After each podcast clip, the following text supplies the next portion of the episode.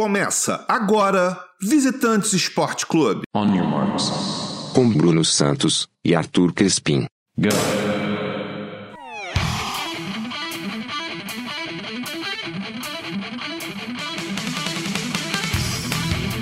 Paixões! Alô, doçuras! Bom dia, boa tarde, boa noite, bom momento. Não, bom momento do Bruno. Senão vai falar que roubei de novo o negócio dele. É só bom dia, boa tarde, boa noite. Amigo, amiga, amiga ouvinte, este é mais um episódio do podcast Visitantes.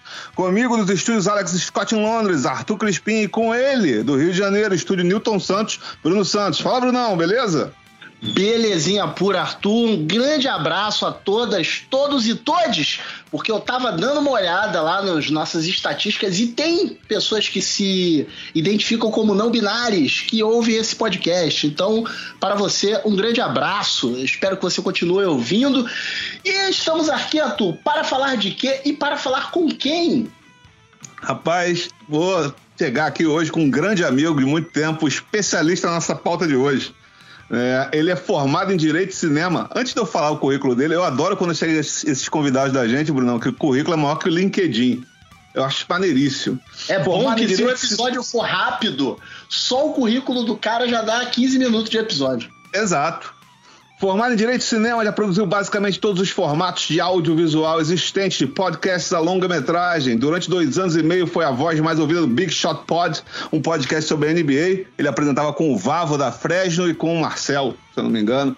Atualmente é sócio head de produção da Ampere, onde já produziu conteúdo em áudio para marcas como 99, HBO, Globoplay, Red Bull, Infomoney e Quinto Andar. Produziu todas as temporadas do Papo de Motores, tornou também apresentador do programa na segunda temporada. Também produziu mais de 15 podcasts para HBO, além de outros podcasts para os clientes que a gente citou lá em cima. Além disso, tem três obsessões: assistir esporte, falar de esporte e, claro, apostar em esporte. Ele ainda foi modesto, que ele não botou o Corinthians aqui, mas ele é corintiano. Fala, Gui, tudo bom? Gui Pinheiro é nosso convidado de hoje e a pauta do programa de hoje é apostas. Visitantes. Fala, Guia, tudo bem? Fala aí, galera. Prazerzão estar com vocês aqui. É, vamos falar bastante de apostas. É, eu não sou apostador profissional, é importante deixar isso claro logo de começo, porque assim, eu sou um cara que é, dou minhas cacetadas, estudo muito, mas não sou um apostador profissional, não vivo de apostas. Apostas é, é quase um bico, né? Porque literalmente é algo que eu faço durante o meu trabalho. É, Enquanto eu estou trabalhando, eu estou pegando as apostas que eu acho interessantes e tal. Tem algumas apostas que a gente, a gente vai falar, claro, vai entrar, mas que é que, por exemplo, jogos no meio da tarde, algumas entradas que você se programa para fazer ao vivo, para esperar a linha chegar onde você quer e tal. Então é literalmente algo que eu faço ali, é um bico meu. É, não sou profissional, espero um dia me tornar profissional, mas eu gosto muito do assunto, já aposto há bastante tempo e vamos conversar de apostas. Maravilha, show de bola. Então, para a gente já começar, explica pra gente é, como que funcionam as, as, as, apostas esportivas. Assim, eu acho que é bom a gente falar que a gente vai meio que focar nas apostas online, né? Eu acho que não tem. Não, não vou falar de jogo de bicho ainda, não vamos falar nada disso. Vamos focar aqui nas apostas online, mas explica pra gente aí, pra mim, por exemplo, que tô tentando entrar nesse meio aí também. Então, vamos lá. É, de novo, Acho que o primeiro disclaimer que a gente precisa fazer é que assim, aposta é algo que a gente tem que tomar muito cuidado, tanto para falar quanto para fazer, né? Tudo que tem muita gente, principalmente hoje que a gente vê a casa de aposta patrocinando tudo quanto é esporte, clubes de futebol, etc. Todo mundo acha que, ah, eu vou apostar porque eu conheço futebol, eu conheço basquete, eu conheço tal esporte, acho que é só entrar lá e apostar. E, acho que a primeira coisa que fica claro quando você entra no, no nesse meio, quando você começa a brincar de aposta, é que uma coisa é conhecer esporte, a outra coisa é conhecer de aposta. E você só consegue se dar bem quando você sabe uma coisa e a outra. Assim, eu assisto futebol desde que eu me entendo por gente. Quando você começa a apostar em futebol, você vê que apostar em futebol não é tão simples assim para você ser lucrativo no longo prazo. Né? Você pode ganhar uma aposta aqui ou ali, mas você entende que para você ser lucrativo no longo prazo, você precisa conhecer de aposta, saber o que é uma odd de valor, o que, que né, enfim, quais os mercados que você pode apostar e tal. É, as apostas, assim, o meio todo de aposta esportiva, na verdade, ele se divide é, nas apostas de Panther, que é o que eu faço, né? Então eu, eu tenho, sei lá, vai jogar. Ontem, por exemplo, eu tinha uma aposta rolando em Flamengo e Tajeres, né? Eu vou lá, vejo quais os mercados, eu, e aí, assim, de novo, a gente não precisa apostar só em quem vai ganhar ou se vai ser empate. A gente pode apostar Hoje em dia a gente pode apostar basicamente em quase qualquer coisa que acontece num jogo de futebol. Quem vai tomar cartão amarelo, quem vai fazer gol, se vai ter mais de tantos escanteios ou menos de tantos escanteios. É, você pode apostar no handicap de gols, né? Por exemplo, se um time é muito favorito, a odd de vitória dele é, é, muito baixa, você pode apostar, não, eu não só aposto que esse time vai vencer, como ele vai vencer por mais de tantos gols. E aí você consegue uma odd um pouco, mais, um pouco melhor e tal. Então, assim, você pode apostar em qualquer mercado. Isso é basicamente é, é, o Panther, né? Também tem é, outras pessoas que elas fazem trading esportivo, que eu particularmente não conheço. Eu sei que é algo que funciona mais ou menos como se fosse um mercado de ações, só que de acordo com a leitura que está acontecendo no jogo. Então, por exemplo, é, no jogo Liverpool e Vila Real que aconteceu anteontem, né? Hoje a gente está gravando dia 5 de maio, o Vila Real estava ganhando por 2 a 0 no intervalo do primeiro tempo. E aí um apostador profissional que eu conheço, ele falou assim, eu vou... É um negócio que se chama fazer lei. Lei é quando você aposta contra um determinado time. O que, que significa? Tava 2 a 0 para o Vila Real. O cara entrou no Lei Vila Real no segundo tempo. O que significa que se o Vila Real não fizesse gol, é, ele, ele, a, a stake dele ia subir, etc. Então, é, é um mercado que eu não domino, mas que está no mesmo meio que a gente. Assim, eu não, não faço trading esportivo, mas então as apostas esportivas funcionam dessas duas áreas. O que eu faço, né, que é Panther, é, é um pouco do que eu já falei. Assim, você é, escolhe um jogo para trabalhar, ou alguns jogos, né? Geralmente você aposta em mais de um jogo, e é algo que eu faço praticamente todos os dias. É, você, eu escolho, então eu já pré-seleciono os jogos que, que eu acho que vão ter entradas de valor, estudo os mercados para ver se as odds. É, a ideia é que a gente pegue algum desajuste da odd. Né? Eu acho que a ideia principal do mercado de apostas é essa. Por exemplo, é, se a gente pegar um jogo. Ah, Vou fazer um exemplo mais simples possível. Se a gente for apostar numa disputa de caro coroa, certo? Numa moeda não viciada, a tendência é que se você jogar 100 vezes essa moeda, a gente vai ter 50-50 ou muito perto disso, né? Então, se não tivesse uma casa de apostas, vamos supor que fosse apostar eu contra o Arthur. O Arthur escolhe cara, eu escolho coroa. É, eu vou dar dois reais, o Arthur vai dar dois reais. Se der, se der coroa, eu ganho quatro reais. Se der cara, o Arthur ganha quatro reais e é isso. Né? É, como a casa intermediando as relações, basicamente, é, como que a casa ganha? A casa ganha no, no que no inglês eles chamam de juice. Né? Em vez de eles darem uma odd 2 numa disputa 50-50, eles vão me dar uma odd de 1,83. Né? Então, é, eu vou apostar 1,83 que vai dar cara. E alguém vai apostar lá, que eu não sei quem é essa pessoa, a casa intermedia essa relação, vai apostar que vai dar coroa. É, se der cara, eu vou ganhar 1,83, eu vou botar 2 reais no, na, no 1,83, eu vou ganhar 3,66. A pessoa que, que botou 2 reais lá, é, a, a casa vai perder os 2 reais dela e a casa vai ganhar um pedaço dos 2 reais que eu coloquei. Né? Ela ganha nesse juice né? Então, é, é por isso que existe a frase a casa sempre ganha, né? Agora, essa frase não é 100% verdadeira. Por quê? Porque a casa ela precisa sempre balancear, ó, no mundo ideal, a casa vai ter sempre a mesma quantidade de dinheiro dos dois lados da, de uma entrada, né? É, se ela tiver muito dinheiro de um lado, ela pode se dar muito bem, caso aconteça a outra coisa, mas ela pode se dar muito mal, porque ela fez uma leitura errada, ela fez, ela precificou errado uma determinada entrada, e aí ela vai se der, se bater aquela entrada, todo mundo que apostou ganha e a casa perde dinheiro. Então, por isso que a casa ajusta sempre as odds conforme uh, você a, a, o dinheiro vai entrando. Uh, um jogo, por exemplo, do Campeonato Brasileiro, ele abre os mercados cerca de três a quatro dias antes do jogo. E aí, quando começa a entrar muito dinheiro em uma determinada entrada, a casa começa a mudar essa odd, a jogar essa odd lá para baixo e subir a odd do outro lado, porque ela quer balançar, balancear isso para que ela não fique exposta naquela determinada entrada. Então, assim, é, acho que num modo bem geral, bem assim, bem genérico, é, é assim que funciona, né? É, só deixar claro aqui para os ouvintes, o pessoal que está começando a ouvir aí, está interessado e tal, negócio de aposta. É, se você vai começar, é, pelo amor de Deus, não use o dinheiro da sua conta de luz, da sua conta de gás, para botar em casa de aposta. Você tem que pegar um dinheiro que esteja guardado, um dinheiro que sei lá, uma reserva que você tem para alguma coisa que você não tem destino para aquele dinheiro. Não, não vai me cair na besteira de pegar o dinheiro que você precisa e botar nessa porra. É, eu gostaria só de dizer isso aqui rapidinho. Já que o Gui é formado em cinema, eu vou citar um dos filmes que eu mais gosto, chamado Cartas na Mesa.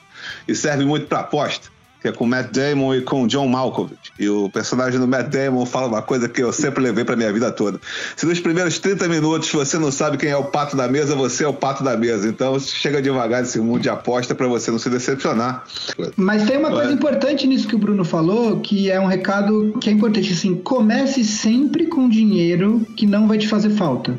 Então, é, é, é trocando em miúdos do que o Bruno falou, é isso. Assim, cara, Pega 100 reais. Você nunca apostou, você quer brincar? Põe 100 reais. E aí começa, começa a ver como funciona. Não, não, não, assim, não acha que você vai ficar rico do dia para noite. Eu conheço apostadores que vivem disso. Eu conheço gente que vive de aposta, é a principal fonte de renda dessas pessoas. É possível sim fazer isso. Só que essas pessoas elas fazem apenas isso. Não é fácil chegar lá tem, é um caminho muito árduo e é um processo de construção. Você vai aumentando sua banca, vai começando a entender, vai ficando bom e aí você vai chegar. É, uma coisa que os apostadores profissionais sempre dizem é que a aposta é o jeito mais difícil de ganhar dinheiro fácil, entendeu? Então, é, você tem que entender que é um trabalho, quem, quem aposta profissionalmente leva isso como um trabalho, assim, essas pessoas é, acordam 4 horas da manhã para pegar abertura de mercado, para pegar desajuste de ódio na casa, assim, não é que o cara. É, hoje em dia, principalmente, que você vê muita gente que, que, que o Instagram criou uma, uma, fantasia ao redor de muitas coisas, não só de apostas. Você vê cara andando de Porsche, andando estourando champanhe meio-dia na quarta-feira e tal. A vida desses caras definitivamente não é assim, tá? É óbvio que você é apostador, você tem uma liberdade, você não tem horário para entrar no trabalho, né? Você não tem chefe, etc e tal. Tem sim sim suas benesses, claro, mas não é só farra como muita gente gosta de pintar por aí, entendeu? É difícil, é, tra... é realmente algo que, que, que você tem que se dedicar. Gui, me tira uma dúvida, você falou dos 100 reais, é, e aí a gente sabe que a situação no Brasil é uma situação econômica instável. É, tem valor mínimo para pessoa começar a apostar? Por exemplo, a pessoa às vezes é mais simples, não pode dispor de 100, só tem 20, ela pode começar com 20? Cara, assim, ó, eu acho que na, na, na Bet 365 a aposta mínima é um real. Mas então, eu acho você pode que. colocar 20 reais. É, não, mas eu acho que você tem que depositar 30 reais. O, o é, não sei qual é aposta mínima. É, é, o depósito inicial, porque você tem que depositar um dinheiro lá, o depósito inicial é 30 reais. Mas o valor de aposta você pode apostar um real, um real. Exato, a aposta mínima, se eu não me engano, é um real.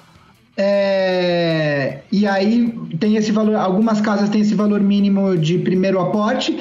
A parte boa é que quase todas as casas é, têm um bônus de, de primeiro aporte, então que eles dobram o, o valor que você é, aportou até um determinado valor. Então, sei lá, é, a Betano agora está com uma, promo, uma promoção, uma promoção de 300 reais de bônus até no primeiro aporte. Então, se você é, aportar 300 reais, eles vão te dobrar, você vai ter 600. É evidente que você não pode tirar esses 600, né? Esses 300 reais de bônus é apenas para aposta, mas você pode usar esses 300 reais de bônus e aí ganhar o lucro em cima desses 300 reais, como se você tivesse colocado em cima disso. Então, é, de fato, é, é, importante ter isso em mente, assim. É, a situação não está difícil, não dá para ser 100 reais. Hoje em dia é dinheiro para muita gente, para muito, muita. É dinheiro, né? Então. É, esse negócio de dobrar os 300 reais lembra quando eu era jovem, tinha consumação mínima. Né? Você pagava tanto e tanta de consumação. É, uma coisa que eu acho é, legal falar, é, antes da gente entrar na segunda pergunta, quando o Bruno falou das apostas online, o Tim Vickery costuma dizer que a Inglaterra, e eu vivendo aqui eu costumo vivenciar isso, criou duas coisas né, para o mundo que são extremamente relevantes, que é o futebol e a hipocrisia. É, e o Brasil aperfeiçoou os dois, né? Porque, pô, não pode jogo do bicho. Aí o Gui tava falando aí que você pode apostar em várias odds, em várias coisas. É que nem jogo do bicho, você aposta na trilha, no milhar, você cerca, você inverte. Muita coisa. O jogo do bicho é uma instituição centenária, mas é uma instituição muito sábia. Gui, seguindo aqui, é, você já falou do punting e do trading, e é uma coisa que eu estava conversando com o Bruno, a gente estava fazendo essa pauta antes de conversar contigo. Tem muitos termos em inglês utilizados no, no, no universo. E, se você puder fazer esse pequeno glossário para a gente, você já falou da odds também, que é mais ou menos a cotação de cada aposta, né? Mas a gente tem ter, termos como bets, o tipster, o handicap, uh, rollover. Você pode explicar para a gente esses termos básicos? Se tiver algum outro que a gente esqueceu além do punting e trading, você também, por favor, podia explicar. Então, vamos lá. É... Assim, a gente tem muitos termos em inglês porque a gente começou a postar. É, alguém achou uma brecha, tipo, nas casas online e tal. Acho que a primeira que veio para cá mesmo com, com um site em português foi Sporting Bet, pelo que eu me lembro. Foi onde eu comecei, é, inclusive, a casa que eu comecei. Mas então é, é, evidente que, como muitas coisas em outras áreas, a gente acaba adotando muito dos termos em inglês, né? É, a bet é a aposta, né? É a entrada que você vai fazer, é uma bet, né? É, as odds, como o Arthur falou, é, são as cotações, então você. É... Então vamos lá, eu tô aqui na, na, na, 365, né? A gente vai ter Frankfurt e West Ham daqui a pouco pela Europa League, né? Semifinal. É, as odds de, do jogo são para vitória e empate, né? 2,70 a odd do Frankfurt, 3,50 a odd do empate e 2,45 a vitória do West Ham.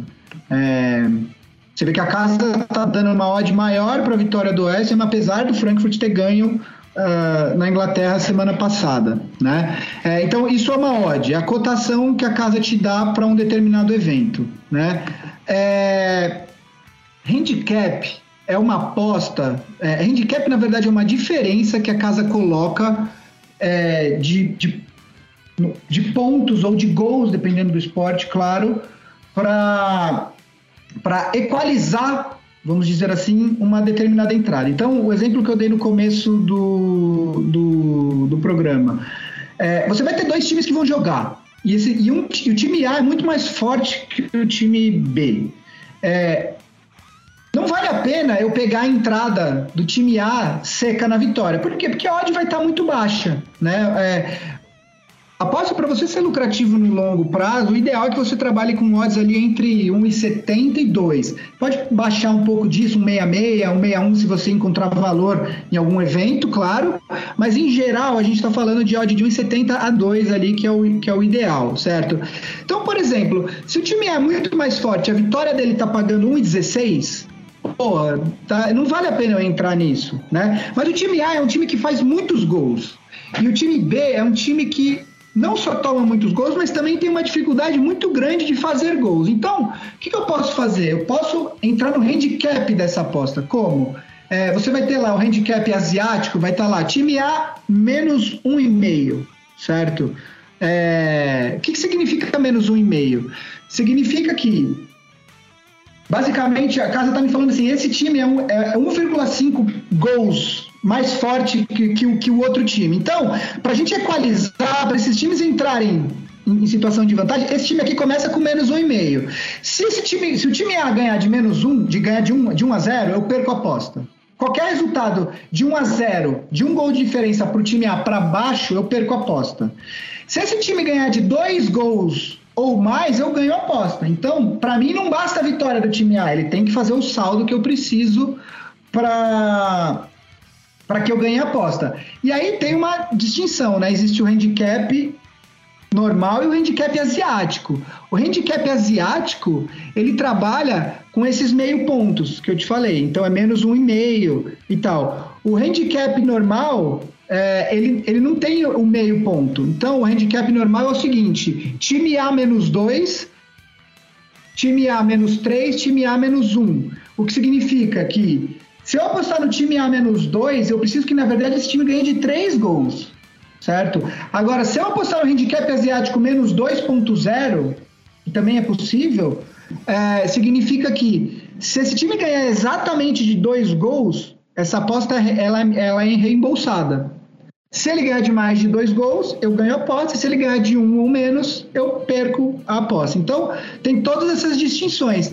Parece muito mais complexo falando, mas é algo que quando, você, quando isso entra no seu dia a dia, é muito tranquilo de entender. Né? Então, o handicap é essa, essa diferença que as casas estabelecem entre determinados times, e aí é uma forma de equalizar. Na NBA, você, mais do que no, no no futebol, é muito mais comum eu, eu, pelo menos, fazer uma entrada em handicap do que fazer entrada na vitória seca. Porque é isso, assim, vai jogar Phoenix Suns, Lakers, que foi muito mal essa temporada. É, cara, não adianta. A vitória do Suns seria algo esperado, entendeu? Então a, a odd que paga uma vitória do Suns, é, então o que, que eu faço? Eu vou no handicap. E aí você, obviamente que você tem que fazer todas as leituras do jogo. Por que, que você acha que o time vai cobrir o handicap ou não, entendeu? E aí você pode pegar o handicap positivo. Em vez de eu pegar o menos 9,5 do Phoenix Suns, eu posso pegar o mais 9,5 do Lakers. Eu falo, não, o Lakers vai, pode perder esse jogo, mas mais de 10 pontos não vai ser. Vai ser, vai ser você pode, você tem que fazer a leitura para apostar no handicap, tá? Sobre, sobre o handicap, eu fico lembrando dos tempos, né? Porque a gente pode também fazer aqueles tempos de adolescente que você tá falando com os amigos e o cara fala assim: Eu aposto no time X e te dou dois gols de vantagem. Isso é o handicap. É a famosa lambuja. É, é lambuja. dois lambuja. Te dou dois, é, te dou dois de frente aí. É, bom, e já que você chegou a comentar dessa diferença em relação às casas é, asiática e europeia, é, quais são outras diferenças? Porque as casas de aposta de online assim, mais conhecidas são as asiáticas e ou as europeias. Quais as diferenças entre elas, além do handicap ser contado diferente? Cara, assim, olha, a principal, acho, acho que as duas principais diferenças é, é que as casas europeias, em primeiro lugar, elas costumam te limitar quando você ganha muito. Tipo, ele, elas fazem isso, a Bet 365 é, clá, é, é clássico isso, assim. É, quando você atinge. Quando eles veem que você de fato é um apostador lucrativo, eles hora eles falam assim: ah, é, sua co... eles não te limitam, eles não impedem que você aposte naquela conta, mas eles tiram, por exemplo, possibilidade de cash out, eles te tiram bônus, eles te tiram é, odd boost que às vezes eles dão. Basicamente se, se, você fizer uma entrada, você é aquilo ali, se bater, bateu, se não bater, não bateu, o que dificulta muito, porque a possibilidade de você fazer um cash out, por exemplo, é muito importante quando você tá, faz uma leitura de uma certa situação, seu time está ganhando, o time que você apostou está ganhando, mas aí um jogador é expulso, e aí falta, falta ainda 25 minutos, você não quer esperar, entendeu? Tipo, é uma das, das, das, das diferenças, assim. É, além dos mercados, claro, como eu te disse. Um detalhe, só para você me explicar. O cash out, por exemplo, é, só para poder deixar claro, é como se a gente tivesse um investimento, você quer resgatar antes do vencimento do investimento. Então você vai perder um valor, mas você pega ali um valor para não perder o todo. Seria isso? É isso, assim. É... Vamos lá. Quando eu te falar algum termo que por acaso passar batido, vocês me, me chamem para explicar, porque no meu léxico é normal e, e, e é óbvio que para quem está escutando pode não ser. É, o cash out é isso, basicamente. Assim, eu estou fazendo uma entrada, eu apostei na vitória do time A, 1,80, é, o time A está ganhando, é, só que daí tá 1 a 0 e aí aos 20 do segundo tempo o zagueiro dos caras é expulso e não tem um zagueiro bom no banco e tal, não sei quem vai jogar com a menos e tal. Aí eu falo, bom, quando tá, a casa estava me pagando antes da expulsão, estava 1,80, ela estava me pagando, vamos supor, 1,50 já na odd, né? Então eu apostei 100 para ganhar 180. Aí a casa tá me dando, ó, se você tirar agora, tá 50. Eu vou te pagar 150, entendeu? Aí o cara é expulso, aí a casa joga isso lá para baixo, ela joga para 105, fala assim, ó, a casa tá te dando uma chance, fala assim, você vai querer correr o risco do time tomar um empate, você perdeu o 100 que você apostou, ou você quer tirar agora para garantir pelo menos que você não vai perder, entendeu? Tô dando um exemplo aqui com números fictícios, claro, mas basicamente é isso, né? Às vezes, ou não precisa nem ser expulso, pode ser que seu time começou a tomar uma pressão absurda no final do jogo e você fala assim, cara, eu não vou esperar esse jogo acabar. Sacou? Então, o cash Pode ser é que seu time seja um Botafogo. Aí... Mas é isso, assim, você tá vendo ali o jogo e fala assim, cara, eu não vou esperar isso aqui, que, que tô correndo muito risco de perder não só o lucro, mas o dinheiro que eu tinha apostado também, entendeu? Então, é uma chance que a casa te dá de sacar, né?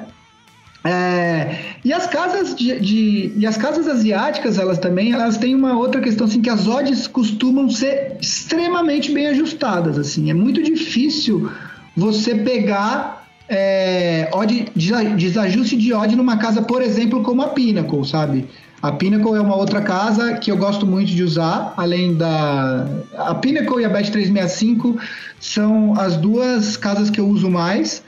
Ambas têm muitos mercados. A 365 ela é a maior porque ela realmente é a casa que mais tem mercado, né? É... Mas as asiáticas também, elas têm, elas, além de elas não te limitarem, elas têm odds muito ajustados. Então, para você encontrar odds desreguladas, você tem que ser muito, muito, muito, muito bom, assim. O que eu diria, assim, para postadores iniciantes intermediários, que é onde eu me coloco, eu me coloco como intermediário. As casas europeias são melhores, tá? Se você, tipo, profissa é, avançado, manja muito e tal, é, a casa asiática é um lugar que ela não vai te limitar, em geral, né? Então você, a Pinnacle, por exemplo, não limita. É uma das, das das bandeiras da Pinnacle, inclusive. É, e você consegue é, é, é, apostar em também muitos mercados, etc e tal. Então, eu acho que é basicamente isso, assim. Show de bola. É, uma coisa que você falou, e fiquei na cabeça aqui, a gente já tinha pautado e eu estou curioso para saber a tua resposta. É o seguinte: normalmente qualquer banca de aposta é feita para apostador perder né? Porque a banca sempre ganha, como você disse. E a banca tem um pecado capital chamado cobiça, né? E avareza. Ela não quer dar dinheiro e ela quer ganhar muito dinheiro.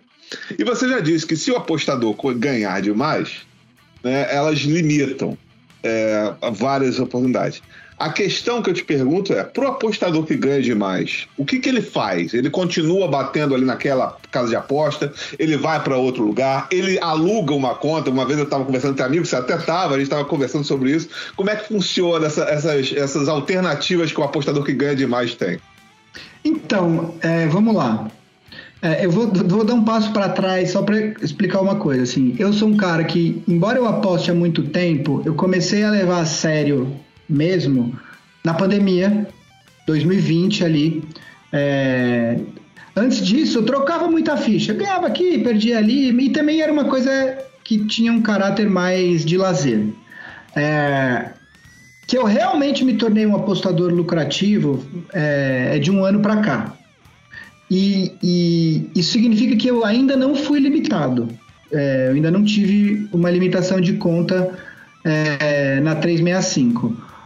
Mas convivendo com no meio e frequentando fóruns e conversando com apostadores profissionais, etc.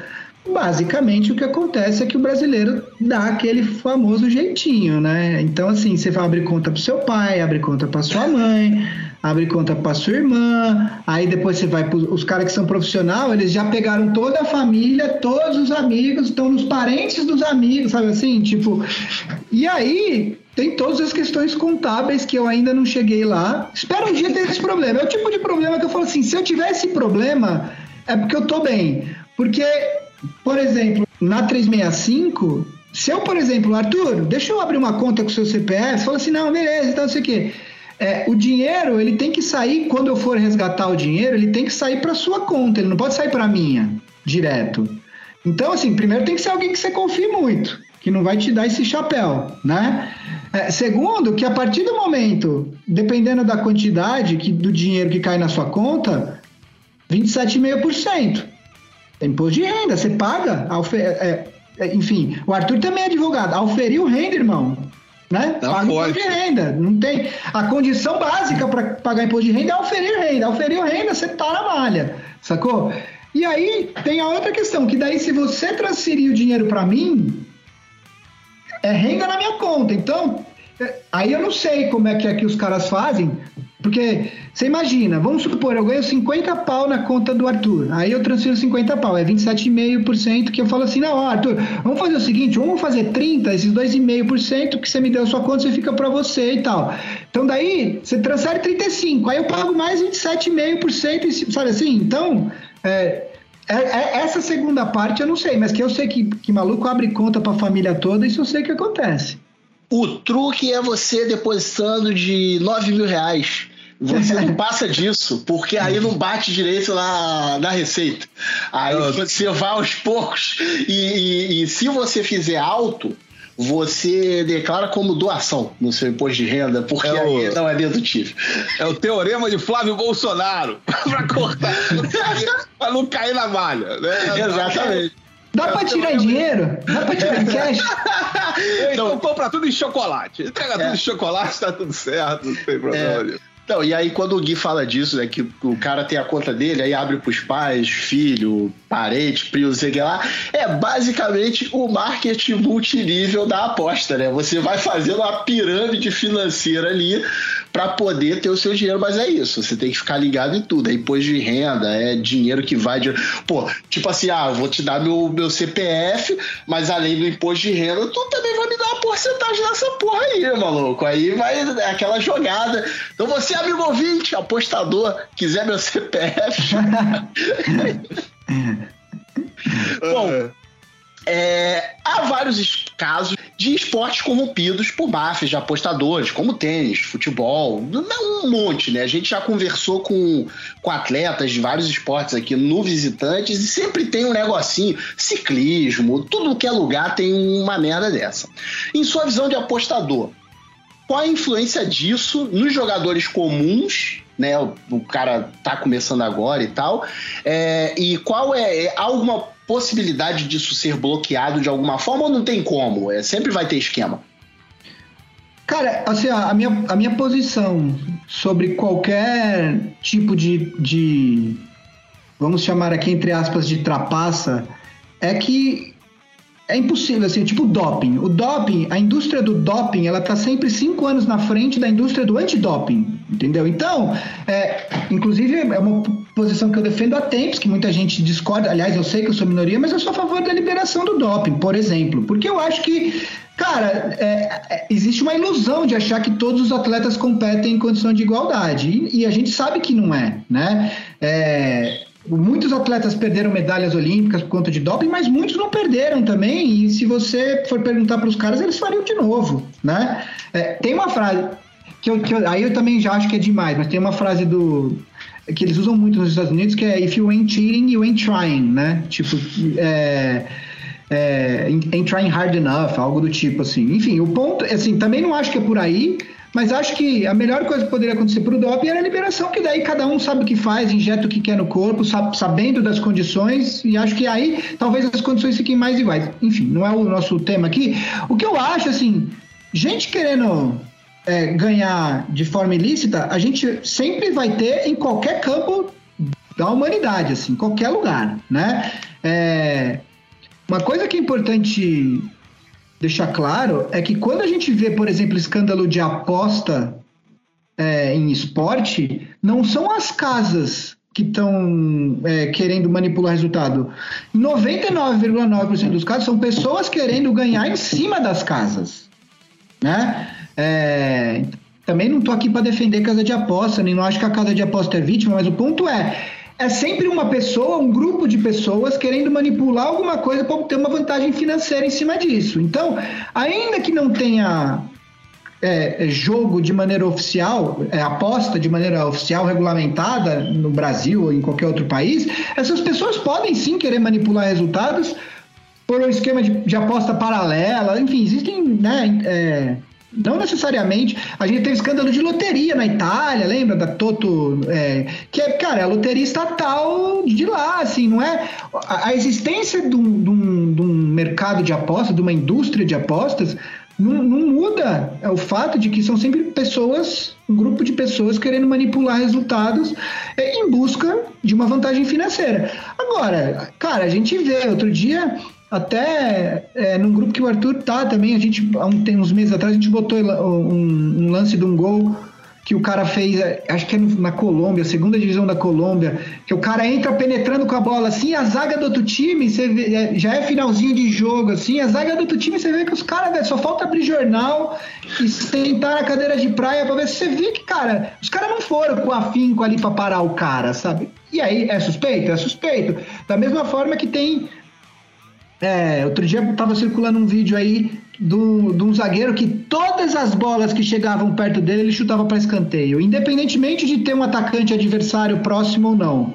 Mas fala assim, pô, isso aí tá estranho, entendeu? Tipo, então assim, isso vai acontecer com aposta ou sem aposta. É, é evidente que quando você aumenta o volume de dinheiro, é, e principalmente quando você vai para divisões mais baixas, que você imagina assim, você é zagueiro da Série D, é, e hoje em dia, vamos combinar que até a gente presta mais atenção nas séries é, inferiores do futebol brasileiro, né? É, série C transmitida e tal. É, antigamente, sei lá, 20 anos atrás, você queria ver um jogo de, de série de terceira divisão, esquece, você não conseguia nem nada, né? Hoje em dia você tem Eleven Sports que transmite um monte de campeonato e tal. É, aí o cara ganha, sei lá, três pau, né? Pô, daí vem um cara, fala assim, ó, se você botar três bolas para escanteio nesse jogo aqui, eu vou te dar tanto. É foda, né? Mas isso assim, de novo, o fato de ter mercado de apostas, indústria de apostas, sempre pode ter esse cara, entendeu? Pode, é, o cara pode querer que o cara é, faça um gol contra. Assim, manipulação de resultado dá pra fazer de vários jeitos, né? Não precisa ser só escanteio, pode ser, cara, eu torço pra tal time, eu preciso que você perca para o meu time não ser rebaixado. Pode acontecer também. É, o cara não vai ter uma vantagem financeira disso, mas ele, o time dele não vai ser rebaixado se ele conseguir manipular o resultado. Então, não acho que a existência das casas de apostas que, que, que gera isso, entendeu? É um problema maior da, da humanidade. É isso aí. Então a gente tem que liberar a aposta, liberar doping e liberar as drogas tudo facilita um pouco quando a gente libera essas paradas. E eu tô falando sério, eu nem tô zoando dessa vez.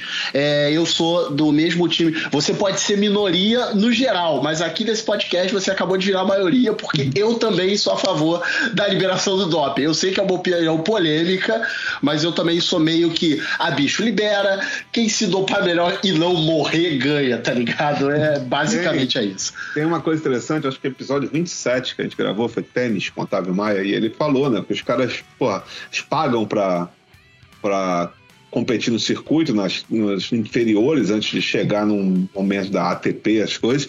E você, como você disse, com a, com a quantidade de odds que você pode apostar, o cara às vezes não precisa nem perder o jogo. Ó, faz quatro dupla falta nesse set cara faz quatro duplas faltas, tá lá, ganhou 20 mil dólares, pagou o circuito dele. É muito difícil você, você também pegar, porque, por exemplo, na dupla falta o cara pode forçar, é o estilo de saque do cara.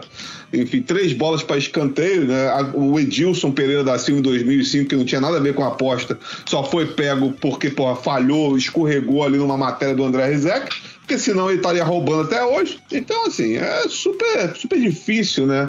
É, quantas e quantas vezes a gente já teve momentos no esporte aí que, que foram colocados em, em xeque por causa disso. Eu, Cara, eu... você, você falou do lance da hipocrisia. Um dos maiores jogadores da história do beisebol, o Pete Rose, ele, ele até hoje, se eu não me engano, ele é o maior, ele é o se ele não, não sei se ele ainda é, mas ele foi durante muito tempo e talvez ainda seja o maior, é, o cara que mais tem rebatidas válidas na história da Major League Baseball.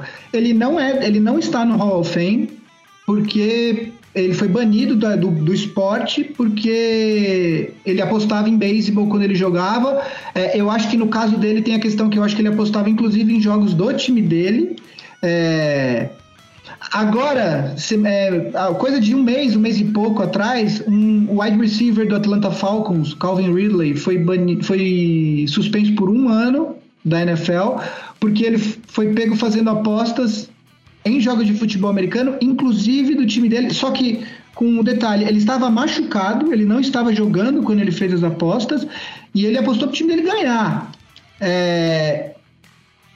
Cara, assim, por um lado, bom, você ter jogador apostando em esporte, eu não acho, eu não acho que pode ser, tipo, liberado, porque é isso, assim, os caras estão lá dentro, né? Hum. Aí é isso. O cara ganha 50 pau por mês, que já é um baita salário, né? Mas aí ele fala assim, pô, se eu posso, eu posso alavancar isso se eu, de algum, fazendo alguma coisa. Então não é que pode ser liberado. Mas assim, ao mesmo tempo, o cara, cara, ele estava machucado, ele apostou em vários jogos, dentre eles na vitória do time dele eu não consigo achar que esse cara foi um bandido, sacou? Tipo, mas beleza, é isso, assim, é hipocrisia. A NFL veio e puniu ele por um ano, ele vai ficar um ano suspenso, sem salário. foi um ano, agora não lembro se foi um ano ou metade da temporada, acho que foi um ano, enfim, foi uma temporada inteira.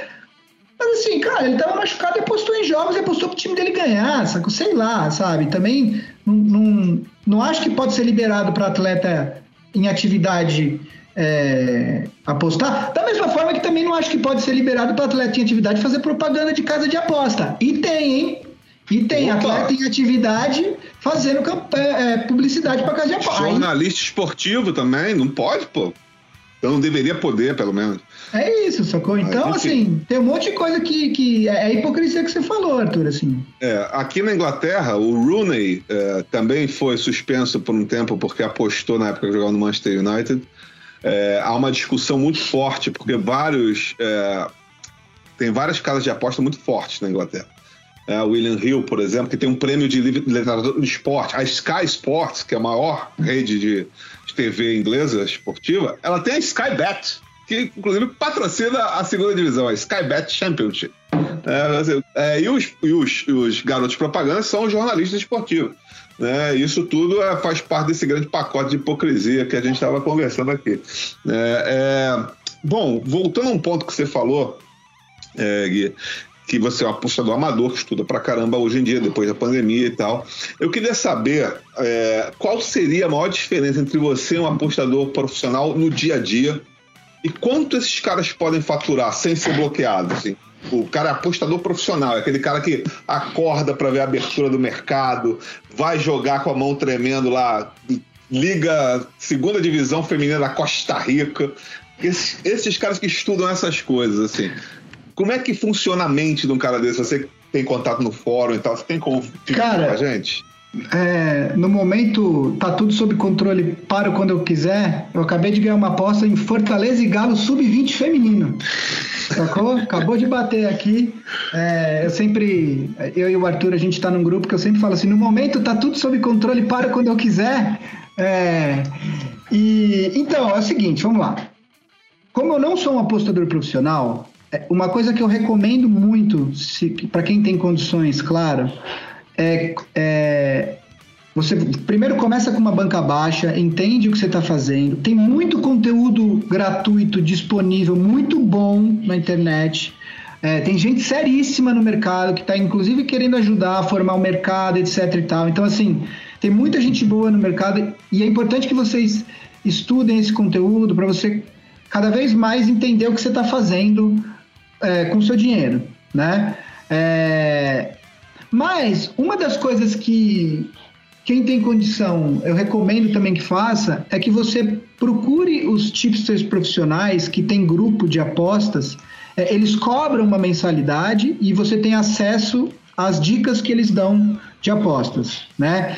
É, mesmo apostadores profissionais, é, dificilmente é, eles fazem apenas as apostas deles. É, por conta de network, etc., eles acabam ficando amigos e, e, até sócios de outros apostadores profissionais, então eles acabam trocando essas informações. Então, o cara ele pode ser especialista num determinado mercado, mas se ele tem um, um, sócio que é especialista em outro mercado, e aí ele acaba fazendo também as apostas. Então, assim, é, o que eu quero dizer aqui é que você não precisa é, ser lucrativo apenas com as suas apostas, até porque demora para você é, é, desenvolver um método, é, entender quais os mercados que você é especialista, né? Então, por exemplo, o que, que eu consigo, eu, Guilherme, tenho condição de apostar sozinho e faço sozinho? É, Série A do brasileiro, é, eu aposto sozinho. Libertadores, é, em, eu consigo apostar sozinho. Eu vejo muita, muitos jogos é, e eu consigo apostar sozinho. Série B é algo que eu comecei a, a me aprofundar mais esse ano, né? É, NBA, porque eu gosto de basquete, já tive podcast sobre NBA e tal, é algo que eu consigo apostar sozinho. E algo que no passado eu já apostei muito sozinho, porque eu cobria MMA, é, MMA, é, tô voltando, tô voltando a consumir MMA para justamente nesse viés de aposta. Mas assim, eu já eu falei aqui de cinco coisas, né? Cinco mercados já, já é eu já acho que é coisa demais, assim. Então, é, existe uma série de outros mercados que eu não sou especialista.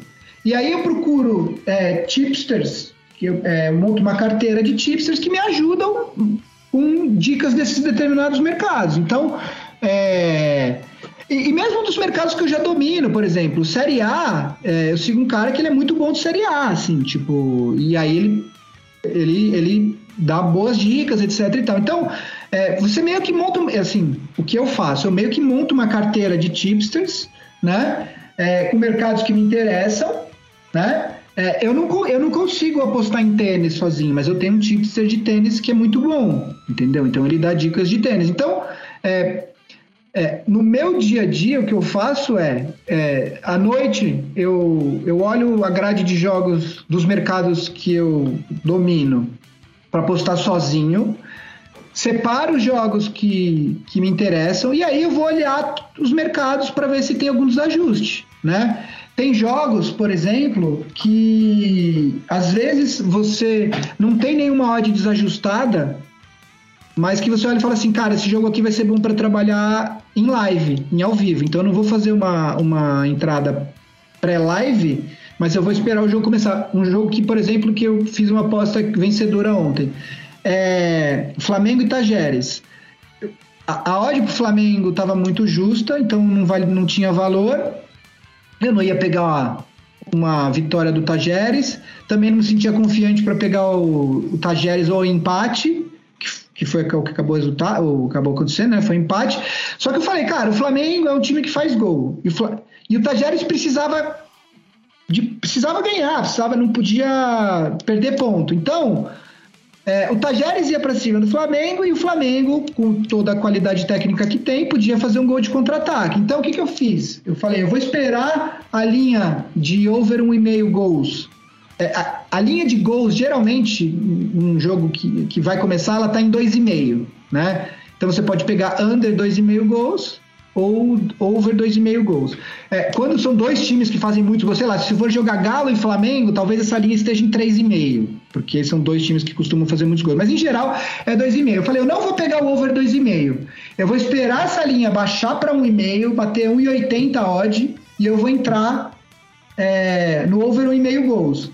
No final foi uma entrada que bateu. É, Podia ter saído um gol logo no começo do jogo, eu falar, bom, não trabalho mais nesse jogo. A entrada que eu queria já não vale mais a pena, porque saiu um gol muito cedo. Nesse caso, bateu, né? Então, basicamente o que eu faço é, eu separo os jogos. Quando tem jogo do brasileiro, eu separo os jogos que me interessam, ou da Libertadores, vejo se tem algum jogo que eu acho que tem desajuste, faço minhas entradas. É, e, e, aí, além disso, eu vou também pegando as dicas dos meus tipsters que eu sigo que eu, que eu assino, né, o grupo deles e tal, e vou fazendo as apostas conforme eles vão mandando, né? É, um apostador profissional, é, basicamente a diferença é que ele faz isso em larga escala, né? Tipo, ele consegue, até porque o trabalho dele é esse, né? Eu faço tudo isso enquanto eu trabalho, enquanto eu estou fazendo o meu trabalho, de, né? De, minha principal fonte de renda. É, esses apostadores, eles também têm, eles também têm muitos scouts, né? É, tem um apostador, é, um tipster que é o, meu, é o que eu tô com ele há mais tempo, assim, que ele é muito, muito bom do que a gente chama de várzea. E, e nas apostas de série, de série C para baixo é tudo várzea, né? Embora seja futebol profissional. É, e aí, é, esse cara, ele tem scouts no Brasil todo, assim. Então, vira e mexe, ele manda tip sem sacanagem, do campeonato rondoniense, assim, sacou? Tipo... E o cara é bom, assim, ele é muito bom, assim, tipo... É, Série B do Campeonato Mineiro, Série B do Campeonato Paranaense. É, é, é onde é o ganha-pão desse cara. Ele é especial, mas é isso, assim, em vez dele ir para onde todo mundo quer fazer, Champions, Campeonato Italiano, Premier League, etc e tal, não, o cara foi se especializar. E durante muito tempo, as odds eram absolutamente desajustadas, assim, porque as casas não tinham acesso às informações, etc e tal. Então ele ganhou muito dinheiro nessa, nesse caminho, assim. Então, o apostador profissional ele consegue fazer isso em mais escala, e aí ele tem o lance de conversar com scouts. Tem muitos que têm é, amizade em clubes de futebol, então você troca aquela ideia. Que é uma ideia normal, assim, sei lá. Tipo, se eu sou amigo do técnico do time e tal, e aí, como é que tá o time? Às vezes o cara me fala, puta, semana treinamos mal, tem três caras gripados, o cara, o goleiro tá brigando com o zagueiro, sabe assim? Tipo, são aquelas informações de bastidor ali que podem ser é, importantes para que você ache um, desaju ache um desajuste na, na odd. Sei lá, uma odd. É, a vitória do Flamengo contra o Tajeres estava, sei lá, pagando 1,80, vamos supor. Não tem valor, mas aí eu fico sabendo, meia hora antes, fala assim: tem 15 caras do Tajeres com Covid. Porra, eu vou atolar nesse 1,80 do Flamengo, sacou? Porque eu tenho uma informação que aparentemente a casa ainda não, não, não ajustou. E, e, se eu sei disso, então essa odd de repente ela passa a ter valor, entendeu? Deixa eu tirar uma dúvida de uma coisa que você falou. Você falou que os, alguns jogadores profissionais têm scout. Eles remuneram essa galera? Tem um, uma, uma, pirâmide de negócios, vamos dizer. Olha, você é meu scout, me dá um tip aí do campeonato rondoniense, me dá uma dica aí do campeonato rondoniense. Se eu levar, sei lá, 5% é teu, 2% é teu, tem um negócio desse? Cara, tem. Eu não sei co como é que é o esquema, até porque acho que isso deve variar muito de tipster para tipster, né? Mas sim, eles, eles, é, esses scouts eles, eles são remunerados de alguma forma, sim. E acho que aí tem, também tem acesso ao próprio grupo do cara, né? E, e se, sei lá, eu não sei se é por dica que bate, enfim, mas, mas tem remuneração, sim. O negócio é todo mundo ganhar dinheiro. É, pra gente encerrar aqui, é, e aí queremos saber os dois lados da moeda aí, sem trocadilho ou com trocadilho, a gente pode fazer trocadilho também. Qual foi aquela maior derrota que você teve no mundo da aposta? Se você lembra assim que você, porra, tava quase certo que você ia ganhar e teve alguma reviravolta, alguma coisa assim. E aquela grande vitória também que, porra, caralho, tô nadando em dinheiro esta semana. Vamos comer eu, minha mulher e meus filhos bem pra caralho. Como que foi assim? Cara, é, é assim, ó, tem uma coisa que a gente não falou aqui que é, que é muito importante na para qualquer pessoa que quer apostar, que é a gestão de banca, né? É, basicamente, como que funciona uma gestão correta de banca? É, você vai você vai fazer seu aporte lá sua, no, no, site que você quer apostar. Vamos supor que você aposta em você você aporta mil reais, né? Aí você vai pegar esses mil reais e você vai dividir esse, esse, esses mil reais em X unidades. É, apostadores, é, em geral, eles recomendam uma gestão de 100 unidades. Então, eu vou pegar esses mil reais, vou dividir em 100, então significa que a minha unidade é 10 reais. Então significa que cada aposta que eu vou fazer, eu vou fazer em geral de uma unidade, 10 reais. Pode ser que eu tenha uma aposta com menos confiança, eu faço meia unidade, ponho 5, mas você vai, você usa esse esquema de unidade. Chega no final de 30 dias, você olha o teu, o teu lucro e aí em vez de você fala assim, não, eu quero construir minha banca. Então vamos supor que você Vou, vou, chutar um lucro alto aqui. Vamos supor que você ganhou 500 reais numa banca de mil reais em um mês, certo? Chegar no final desse mês fala assim, bom, então agora eu tenho 1.500 reais na minha banca, a minha unidade agora é de 15 reais e agora eu aposto 15 reais.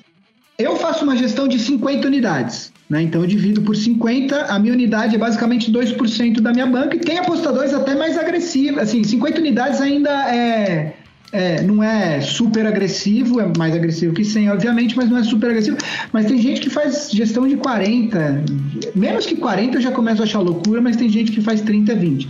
É, por que, que, eu tô, por que, que eu tô falando tudo isso? Porque a resposta que eu vou te dar, ela, ela vai ser meio frustrante, mas assim, quando você é, faz a gestão correta de banca, você dificilmente você quebra a banca, né? Então não tem grandes derrotas. Você fala, putz, cara, é, cara, eu já quebrei banca, é óbvio que eu já quebrei banca, mas eu era iniciante zaço, sabe? Tipo, então é, é, evidente que, que eu já fiz isso, mas eram bancas baixas também, não era que eu tinha, era tipo coisa de 100 reais, 200 reais, então era muito iniciante mesmo, assim, sabe? Tipo, não é que eu perdi 10 mil reais, não. É, mas então, assim, uma derrota no, no, num gol aos 45 do segundo tempo. Cara, isso acontece. Ontem eu perdi uma aposta do Atlético Nacional Feminino, que a aposta estava batendo até os 47, eles tomaram um gol, eu perdi a aposta. Você fica puto, não vou falar pra você que é tipo suavão, assim tal, mas eu nunca, tipo, atolei uma aposta, tipo, gigante assim. É, eu sempre fui é, comedido, sabe? Eu nunca falei, não, manjo pra cacete isso daqui, agora eu vou, vou dar all-in nessa, nessa. Não, nunca fiz isso. Então, é, a não ser, de novo, quando eu era bem iniciante com bancas relativamente baixas, entendeu? Então, eu não tenho uma grande derrota que eu falo, nossa, essa daqui. Eu tenho derrotas que eu fico me martelando durante uma semana, porque era uma aposta que estava praticamente batida e você não deu cash out. Eu não gosto muito de dar cash out, eu gosto de deixar queimar até o final é, e tal. Então, assim, isso acontece. Agora, vitórias, eu eu tenho algumas grandes vitórias, mas, de novo, você não pode se emocionar, sacou? Tipo, beleza, grande vitória, lindo, maravilhoso e tal, continua na gestão, não, não se empolga. Então, por exemplo, eu tive uma vitória, e essa foi, posso dizer hoje com tranquilidade, que foi muita sorte. É, eu era bem iniciante, era na época que eu estava dentro total do MMA, assim, e eu sempre apostava nos eventos do UFC e eu fazia um bingo. Todo, toda, o bingo é quando a gente faz aquelas combinadas grandonas, assim, né? Que a gente chama de bingo. É, um bingo recreativo, né? Então, sei lá, se sua unidade é 50 reais, você faz suas apostas, você acha ali as lutas que você acha mais interessante, faz suas apostas com uma unidade, e aí você pega um. Ah, vou pegar essas oito lutas aqui, vou casar o resultado e vou botar 10 reais. Vai ser uma odd 65 e só que você tem que acertar os oito. É muito difícil de acertar, né? Você põe um, uma moedinha ali e tal. E teve e no UFC Rio, o primeiro, cara, eu tava trabalhando no evento, cobrindo o evento, e eu, e eu me dei conta, eu estava cobrindo não em loco, eu tava, eu trabalhava para um site americano e eu estava fazendo play by play no site e tal, não sei o quê. E quando chegou a luta do Anderson contra o Okami, é, eu me dei conta que tinha batido todas as outras lutas e eu precisava que o Anderson ganhasse aquela luta para bater o bingo. E bateu o bingo. E, cara, foi um puta, assim, tipo, acordei todo mundo em casa, porque eu ganhei uma grana legal nessa daí, assim. É, teve uma recente também, que eu, que eu até compartilhei acho, no grupo com o Arthur, é, a primeira corrida de Fórmula 1, e essa, e essa de novo, veio de dica, essa não fui eu, mas veio de dica. É, na, na, semana do. Da primeira semana ali da, do, de testes, etc e tal, tava uma odd, eu acho que era 21 ou 28 pro Bottas terminar no top 6 a corrida.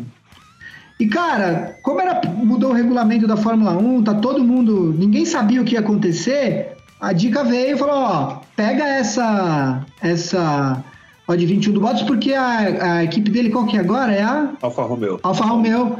Tá, tá com um carro maneiro, tipo, tem chance de bater isso aqui, tá desregulado. E aí, na última volta, ele estava em sétimo. E o Pérez rodou. Então ele terminou em seis. E aí, meu pai odeia que eu aposte. Ele acha, ele acha que ele acha que eu tô perdendo dinheiro, ele acha que eu tô tirando dinheiro da minha conta e, e queimando, basicamente. Eu tava vendo a corrida com meu pai. A hora que o Pérez rodou, comecei a comemorar. E ele, o que, que foi? Eu falei, nada, pai, que eu gosto muito do Bottas. Assim, eu gosto muito do Bottas, pai. Eu falei, não é nada, não. E aí bateu, eu não lembro, era de 21 ou 28, assim, tipo, bateu. Então, assim, tem essas vitórias, mas de novo, você não pode se emocionar, entendeu? Dia, é, vale vale pro, pro, pra parte boa e pra parte ruim. Assim, um exemplo que eu, que, eu, que eu tive recente, assim, todo mês, então eu faço isso que eu contei atrás, assim, eu, eu vejo a minha, o meu lucro e recalculo a minha, a minha unidade, né? Então, é, no começo de abril, cara, eu tomei assim, nos dois primeiros, tinha acabado de recalcular minha unidade, ou seja, era, eu estava apostando mais do que eu vinha apostando, minha unidade aumentou. E, cara, foi um sábado e domingo, assim, que foi um fumo, tipo, assim, meu, se eu apostasse que, que ia nascer o, o sol no dia seguinte, eu ia perder, ia ficar noite o dia todo. Assim, cara, não tava entrando nada, nada, nada, nada. Cara, chegou domingo à noite, eu tava desolado, assim, tava tipo, brother, desolado. Falei com a minha esposa e tal, daí ela virou e falou assim, ó, cara, você tá indo bem, calma. Você fica calmo, continua fazendo. Cara, e aí é isso, assim. Você acorda segunda-feira, acordei segunda-feira e falei, vamos recuperar esse fumo. De novo, uma outra coisa que a gente não pode fazer nunca, essa história de recuperar a aposta. Sabe, ah, perdi essa aposta aqui, agora vou botar duas unidades aqui para recuperar. Não, você recupera no longo prazo. Sempre, gestão de banco, é a principal coisa, você tem que manter a gestão. Aí, cara, fui recuperando, pá, não sei o quê. Dez dias depois, eu tinha, eu tinha ficado oito unidades negativas em dois dias, o que tipo, foi um puta fumo. Dez dias depois, eu já tava com cinco unidades positivas. Foi ali, de pouquinho e tal, não sei o quê. E da mesma forma, cara, você, puta, tem fim de semana que entra tudo. Você acorda segunda-feira, é do zero de novo, cara. Não tem, tipo, é. É um trampo, assim. Depois que eu comecei a levar a sério, você começa a valorizar quem faz isso, assim, que você tem que ter a cabeça bem forte, cara. Exato. Jovens, não se emocionem. Essa é a dica principal. Vai com calma. Vale pra tudo na vida. Como diria no subúrbio, HD, humildade e disciplina. Exatamente. Cara, Guia, maravilhoso o papo. É bom demais pra gente aprender. A gente queria fazer esse programa um tempão. Que bom que bateram as agendas. Bom pra gente aprender também sobre aposta. Bruno era o cara que tá, inclusive, querendo entrar nesse meio. Eu acho que ele vai levar muitos aprendizados aí. A gente vai ver se busca uns tutoriais para deixar na descrição também do episódio, né, Brunão? É isso aí. E muito maravilhoso. Obrigado pela, pela sua presença aqui. Agora esse é teu momento, né? Agora tem o recado da Xuxa, disso que você tá fazendo, onde é que a galera te acha. Manda Não, ver. Cara, assim, ó, acho que é de novo. Se você tirar um tipster profissional, já diz pra galera aí quanto você vai cobrar pra ir pro grupo.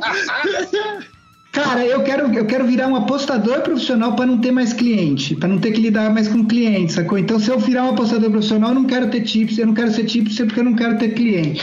É, mas assim, ó, importante de novo reforçar o que eu falei no começo, assim, tipo, eu não sou um apostador profissional, eu sou alguém que, que leva isso muito a sério, que tá, que tá, tá no nível intermediário, mas continua estudando muito, e é o que eu recomendo, assim, se você quer entrar, começa com pouco, começa sempre com dinheiro que, que não vai te fazer falta se você perder.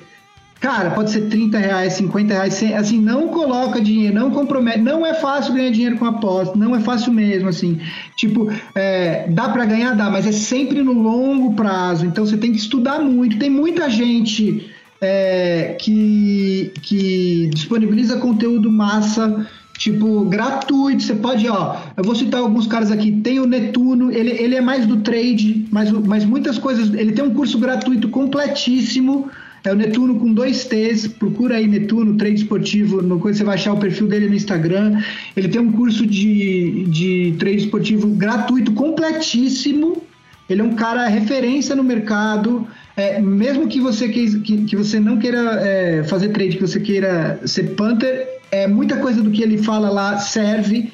É, outro cara, por exemplo, o Tiquinho do Quero Apostar, o canal no YouTube Eu Quero Apostar, também tem muito conteúdo bom pra cacete. É, ele tem um canal de Telegram free, que ele dá algumas dicas de aposta, ele, e ele costuma ir muito bem. Então, assim, é, citei só dois, mas tem muita gente boa no mercado disponível. Então, assim, quem entrar nesse meio, toma cuidado, tipo, vê bem o que você quer fazer.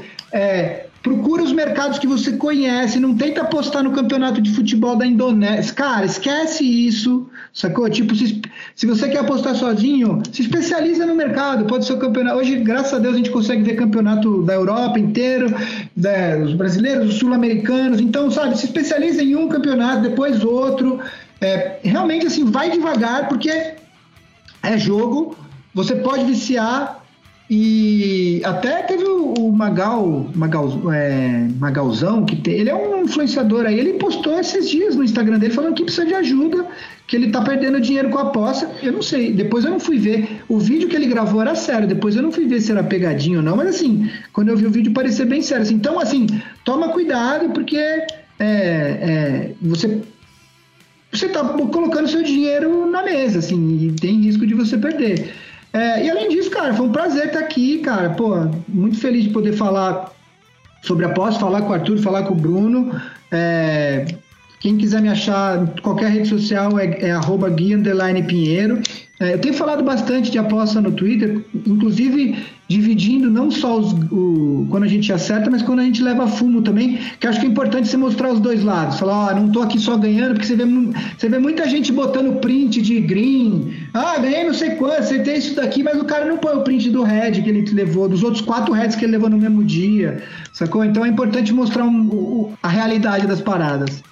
Exatamente. É, uma coisa muito importante é que aposta como a gente chegou a falar durante o, o episódio em doping e, e, drogas e etc e tal, é, aposta também vicia. Então, é, para você começar a ficar fissurado no negócio desse e vender o seu vídeo cassete, é rápido. Então tem que tomar cuidado porque é sério. O bagulho é sério. Vicia mesmo e você. Ah, não, perdi, mas eu vou recuperar, não sei o que lá. Vou pegar um dinheiro emprestado ali para poder fazer um aporte e vou ganhar. Ah, meu amigo, o AJ vai te matar em pouco tempo. Então não faça o negócio dele. Exatamente. Cuidado, muito cuidado. Eu, inclusive, sou uma pessoa que não aposto. Vocês são meus amigos há muito tempo. Eu sou um cara intenso. Eu nunca consegui fumar dois cigarros. O meu sonho era fumar dois cigarros recreativamente.